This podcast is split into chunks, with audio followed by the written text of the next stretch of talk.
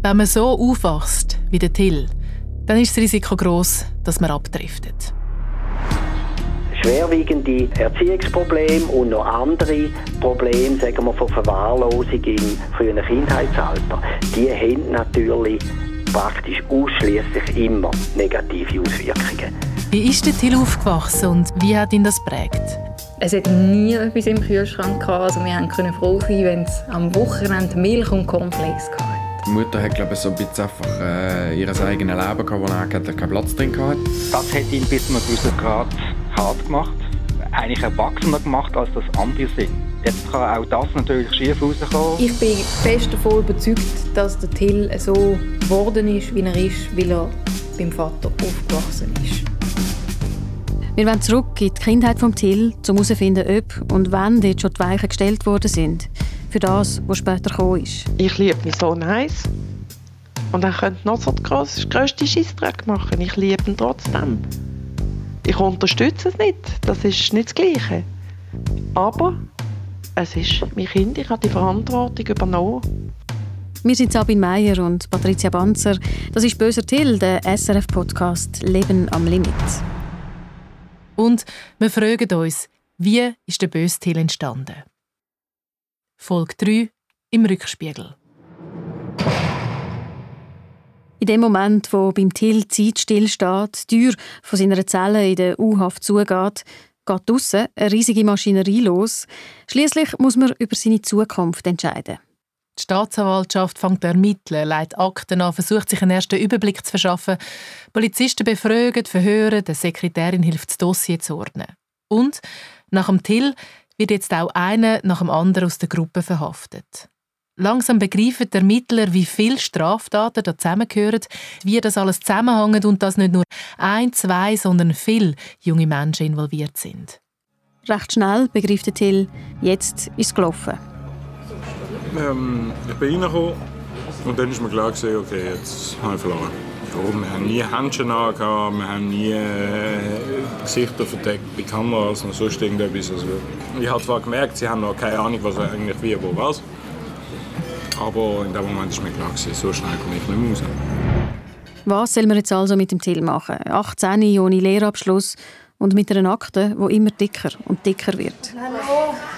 15, 15 Minuten, dann geht es dran. Gut. Sind wir zum vierten Mal da? Fünfmal. Patricia und ich sind wieder mal auf dem Weg zum Till. Ein gewisses Vertrauen ist schon da. Er aber auch wir wissen langsam, was uns erwartet. Und gleich gibt es immer noch so viel, was wir nicht wissen, auch nicht verstehen. Fürs Treffen heute haben wir in der Bar abgemacht, wo er heute Abend noch arbeitet. Das war dann übrigens so. Das bist du? Äh, eins, eins von meinen Fotos von damals. Ja. Das ist ein Buschi-Foto von mir. Sabine und ich sitzen links und rechts vom Till, vor ihm auf dem Bartisch sein Smartphone. Wir scrollen uns zurück durch die Zeit und hoffen, dass uns seine Fotoalben ein paar Lücken füllen. Wie alt bist du? Da bin ich etwa 16, 17. Das ist schon Coiffeur? Ja. Sind da die Augenbrauen, äh, haben die Streifen? Ja, voll. Und um den Hals? Das, was du jetzt auch hast? Das, was ich jetzt habe. Was ist es eigentlich? Ein Fliegenskreuz. Das habe ich bekommen von meiner Großmutter. Etwa ein halbes Jahr bevor sie gestorben ist. Und habe es seither an. Meine Bezugsperson war eigentlich meine Großmutter. Und die ist gestorben, als ich etwa 13, 14 war. Ähm, da, Also, das war ein Paradefoto von mir. Damals. Ein Bild vom Till mit 17, Zeit vom Koks, an einer Party, rote aufgestellte Haare, die pierste Zunge weit aus, im Arm zwei junge, auftakelte Frauen. Schmuck hast du immer viel angehabt. Ja. Als nächstes ein Foto von seinem Hund, ab und zu eins von einem Auto und dann nochmal eins aus der Schulzeit. Also da, das ist, ich habe keine Erinnerung dazu, aber das war anfangs primär. Gewesen. Jetzt müssen wir raten, oder was? Ja, voll. Der da? Der da. Der gleich. Bist du das erste mit so Hemden anziehen? Auch ja, das ist mein Vater. Und dann nicht, äh, also Zugknöpfe bis oben, hä? Alles andere. Aber ist es einfach lustig disziplinierter gewesen? In gewissen Punkten ja, in gewissen Punkten ja, in anderen Punkten nein. Im Hemd auf einem Klassenfoto, Geschwister, lachende Gesichter, die Mutter, die ihn hebt. Es wirkt recht normal, das, was wir eigentlich auch aus unseren Fotoalben kennen. Aber eben, Fotos zeigen nur einen Momentausschnitt vom Leben und meistens ja nur die schönen Momente. Fakt ist, der Till hat fünf Schwestern, eine älter, vier jünger. Nur eine hat die gleichen Eltern. Die anderen sind Halbschwestern. Großeltern sind außer der Großmutter, die ihm die Halskette geschenkt hat, keine um. Wenn der Till zurückschaut auf die Kindheit, dann sieht er vor allem eine einsame Kindheit. Eine sehr schwierige Beziehung mit der Mutter, die irgendwie mich nicht wollte, wo mir auch ganz klar gesagt hat, sie hat eine neue Familie, ich habe keinen Platz da drin. Mein Vater, der ein schwieriger Mensch ist mit seinen Lebensumständen, der immer irgendwie unterwegs war und keine Zeit hatte oder ich alleine war. Aufgewachsen ist der Till ab dem dritten Lebensjahr praktisch als Einzelkind beim Vater. Äh, meine Eltern haben sich getrennt, als ich irgendwie drei war und ich wollte dann anscheinend, wollen, dass ich zum Vater komme und so ist es dann gekommen. Ein Vater, der laut Till keine Zeit hat für ihn und auch nicht wirklich Interesse. Vielleicht sei es mal gut gewesen, vielleicht sei er auch mal ein Vorbild gewesen. Wahrscheinlich hat er sich auch mal um ihn bemüht. Aber die Momente, die waren selten. Gewesen. Eine relativ schwere Beziehung, durch das er so ist, wie er ist und nicht sich null Kompromiss, null mit auf irgendetwas eingehen.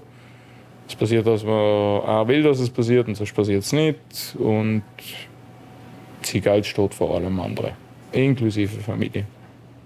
Mit seinem Vater verbindet er vor allem Negatives, Konflikt, Frust. Ich habe lange versucht, die Anerkennung von meinem Vater zu bekommen. Aber es ist so, eine schlechte Note ist schlecht, ist klar. Eine gute Note hm, könnte besser sein. Hast sehr gute Note. Ja, ein bisschen mehr wäre schon noch gegangen. Es ist so, nichts ist recht, nie. Wir probieren die Fragmente, die wir bis jetzt haben aus seiner Kindheit, irgendwie zusammenzusetzen. Zum einen ist da also ein Vater, der nicht dumm ist, seinen Sohn allein lässt. Auf der anderen Seite der, der fordert, gute Noten, Disziplin, den Sohn ins Hemd steckt, bleibt daheim und liest Bücher, hat es häufig geheissen. Beim Till hat das genau das Gegenteil provoziert. Wie hast du dich dann beschäftigt? Mit Scheiße bauen. Mit der Zeit dann rausschleichen, in der Nacht noch in den Ausgang gehen, also Ausgang einfach noch ein bisschen rausgehen. Irgendwann dann noch rauchen, trinken, so zwischen 12 und 14. Alkohol, Rauchen ab 12. Und was war eigentlich vorher? Gewesen?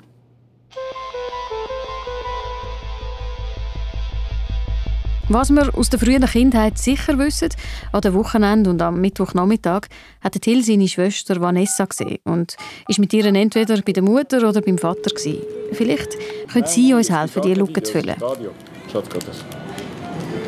Es geht um einen Podcast. Der Till läutet ihr spontan Und man an. hört die ja nicht, wenn, wenn nicht ist, dass man die hört. Gibt uns ihre Nummer. Ist das gut? Okay. Die Vanessa.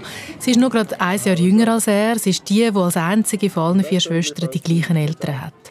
Sonst verbindet die zwei wenig. Sie ist länger in die Schule, hat eine Lehre gemacht und abgeschlossen, ist heute in einer festen Beziehung und arbeitet in der Versicherungsbranche. Was ist ihr von dieser Kindheit hängen geblieben? Beim ersten Gespräch am Telefon merken wir, da sind noch viele Gefühle herum, Wut, Trauer über alles, was passiert ist oder eben nicht passiert ist, die distanzierte Beziehung zu ihrem Bruder heute, das 180 Grad andere Leben. Und trotzdem hat Vanessa Lust, mit uns zu reden. Und ich freue mich, endlich mal jemanden kennenzulernen, der den Till seit dem Anfang kennt und uns einen anderen Blick auf Till Leben zeigt. Der Blick von der kleinen Schwester, die das Glück hatte, bei der Mutter zu landen.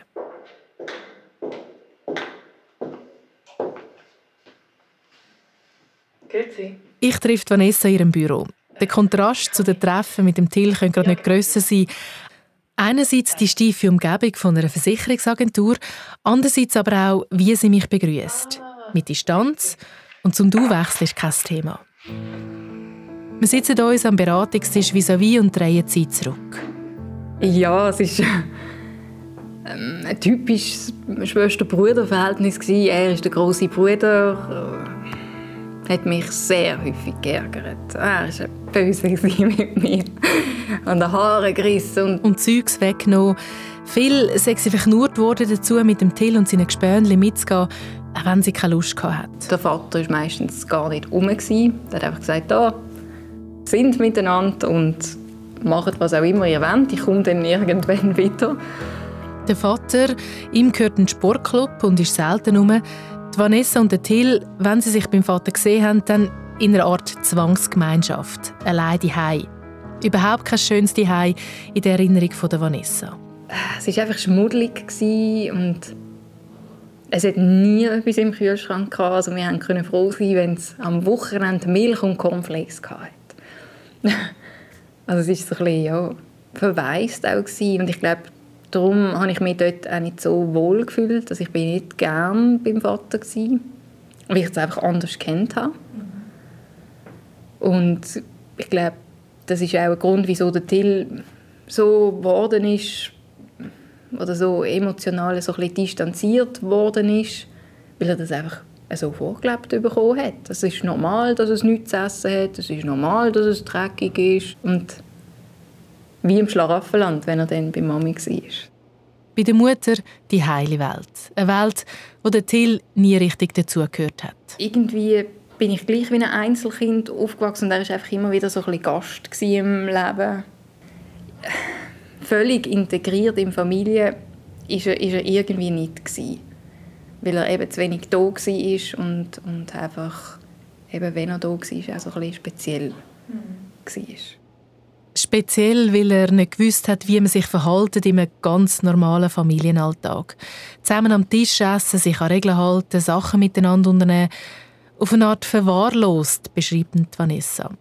Und der Vater, der beschreibt sie ähnlich, wie das der Till schon gemacht hat als Mann, voller Widersprüche.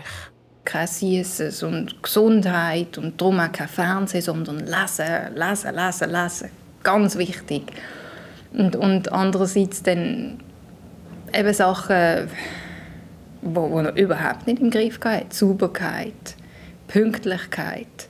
Also zu spät kommen ist, ist eigentlich schon die Regel gewesen, wenn man beim Vater war. Der Till ist häufig zu spät in die Schule gekommen. Und ich dann auch, weil zuerst haben wir den Till gebracht und nachher bin ich in die Schule gebracht worden für ihn war es schon normal. Ich habe mich immer sehr geniert. Ich habe es peinlich gefunden. Spät in der Schule, kein Neun im Sack, einschlafen am Pult. Was für seine Schwester fast nicht zum Aushalten ist, gehört für den Till damals zum Alltag. Die Zeit beim Vater, für die Vanessa eine Ausnahme, für den Till aber die Regel.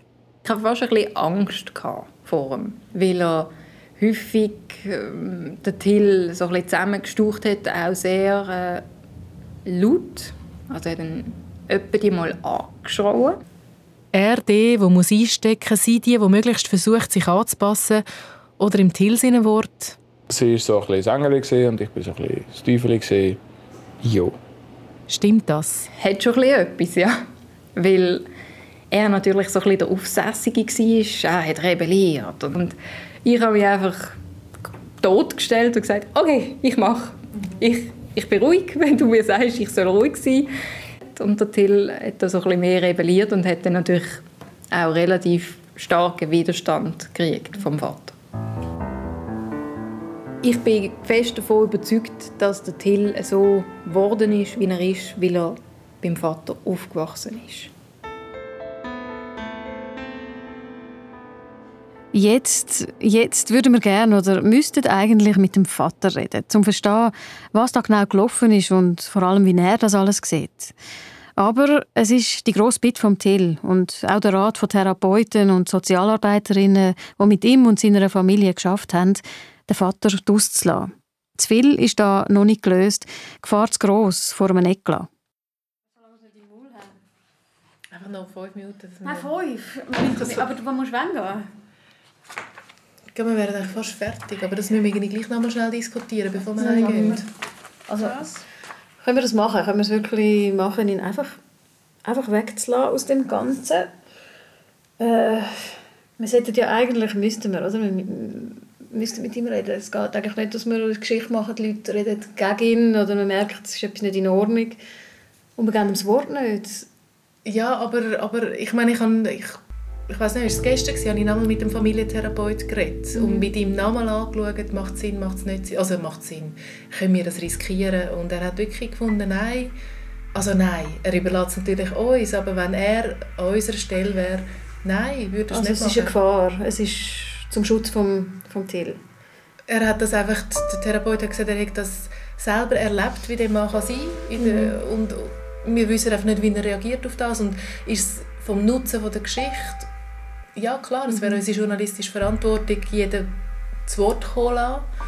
Es würde mich auch wundern, natürlich, wenn er die Geschichte erzählt. Aber ja, es Und ist ich kann mir den Mann nicht vorstellen. Nein. Ich würde, gerne selber, ich würde mir mhm. gerne selber ein Urteil machen.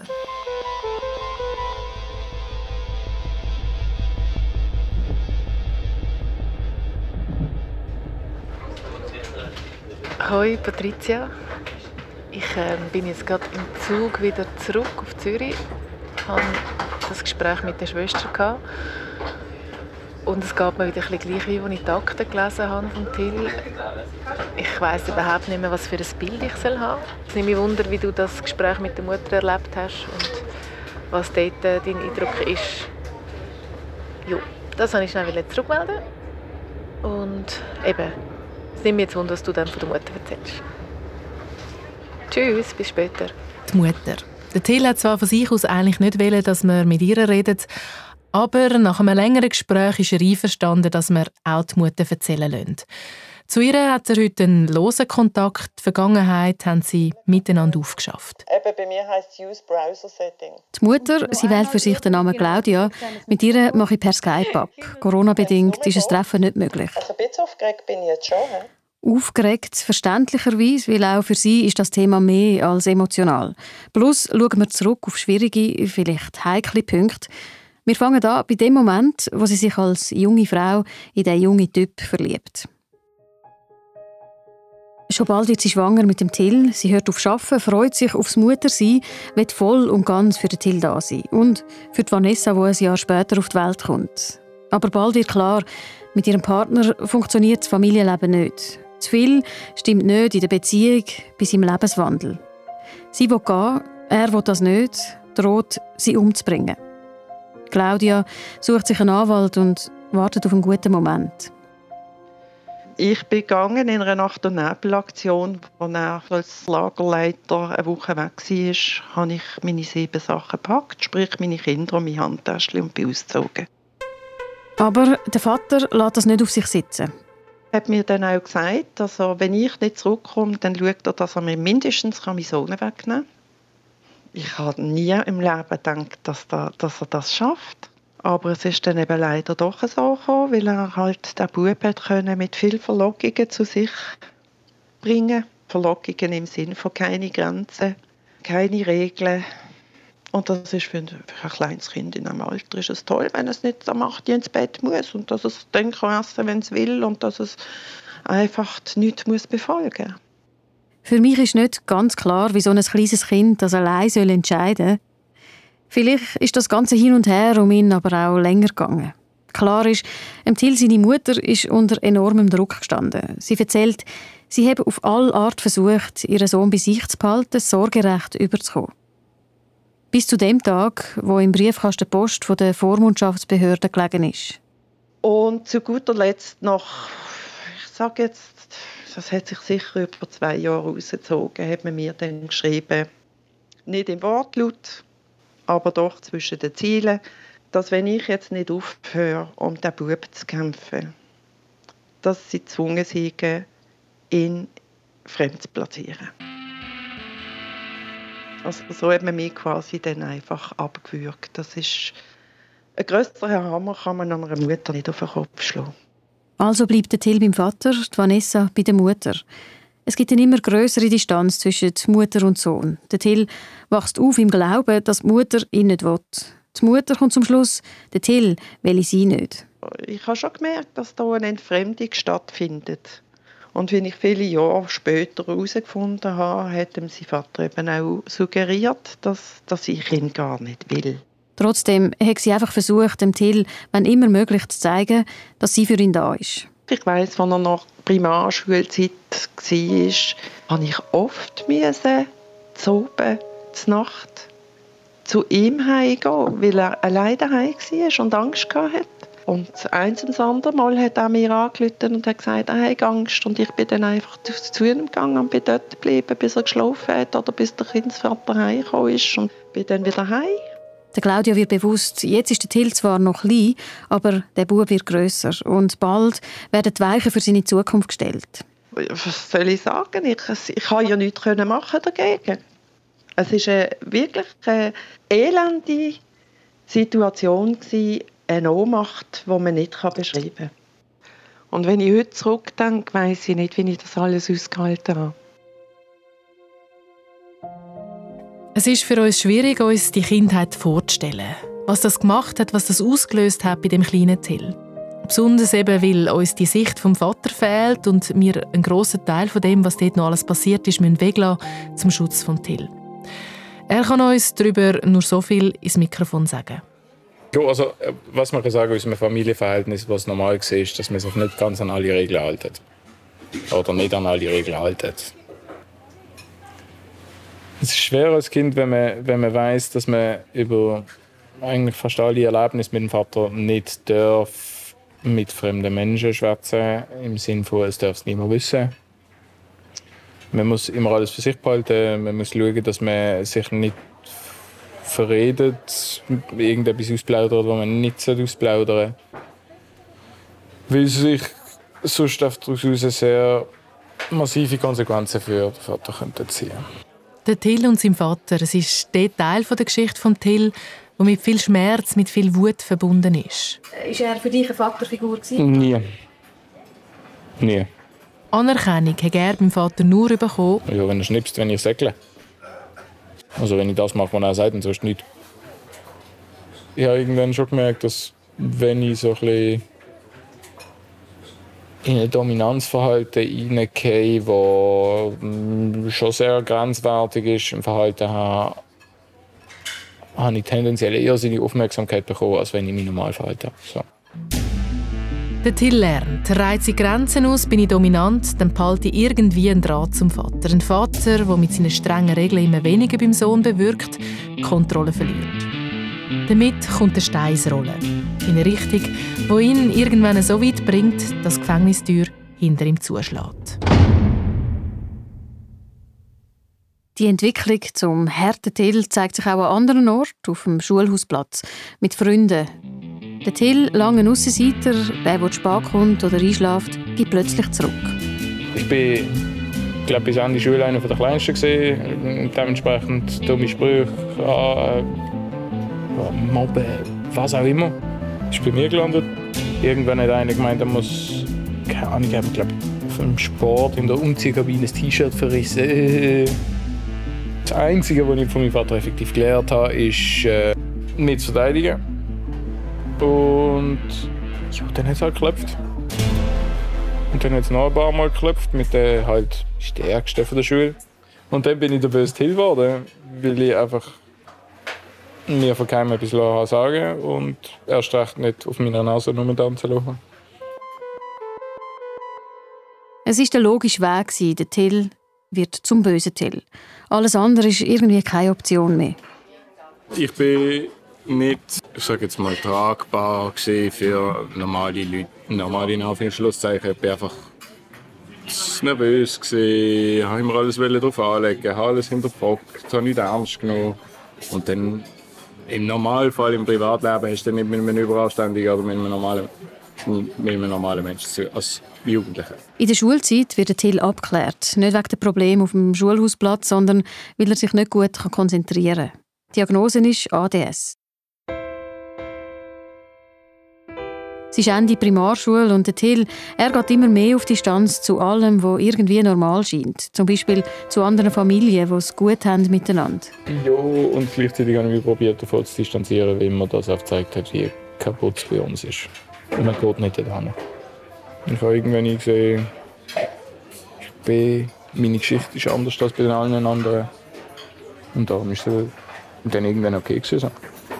Also irgendwann nein, es ist eigentlich ziemlich schnell für mich gar nicht zur Diskussion gestanden. Der Till, der böse Till. Mhm. Also ich finde, man muss sich vor Augen haben, dass es genauso gut umgekehrt kommen Es hätte sein dass sie beim Vater aufwachsen und er bei der Mutter. Wie wäre es dann gewesen? Mhm. Genau, und wie wäre es dann gewesen? Und ich, wahrscheinlich wäre auch dann der Till hat als Überlebensstrategie Angriff gewählt und sie äh, Stillstand oder eher so... So wie du erzählst, ein typ, also als Typ Mensch ist ja. sie komplett anders. Oder er immer voller Energie drauf los, sich wehren.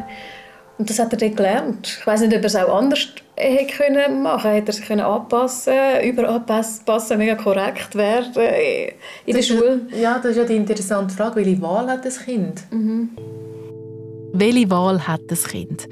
Mit dem Familientherapeut Karl Isering, der Till und seine Familie drei Jahre lang begleitet hat, habe ich die Frage diskutiert.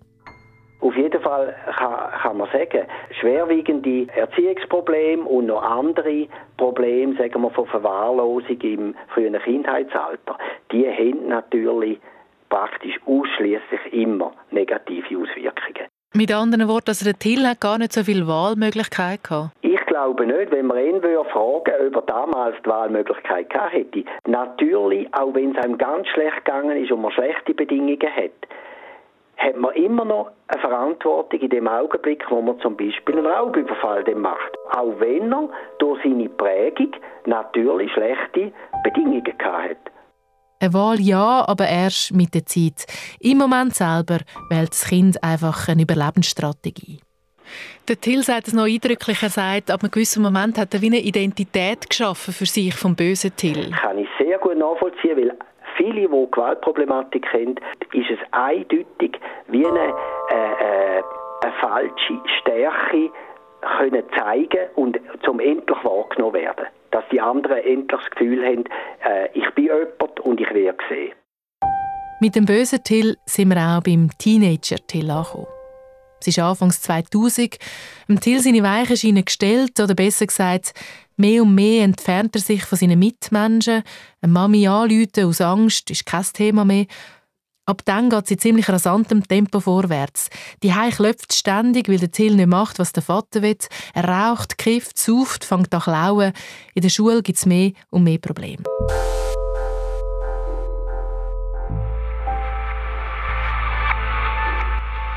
Vanessa und ihre Mutter, sie sehen und hören den Till immer weniger. Und wenn, dann vielleicht, weil wieder irgendetwas war. Einmal hat er sogar noch mitten in der Nacht ein Auto vom Vater genommen. Und dann ist er durchs Dorf gefahren, irgendwie mit 60, und er hat die Polizei angehalten.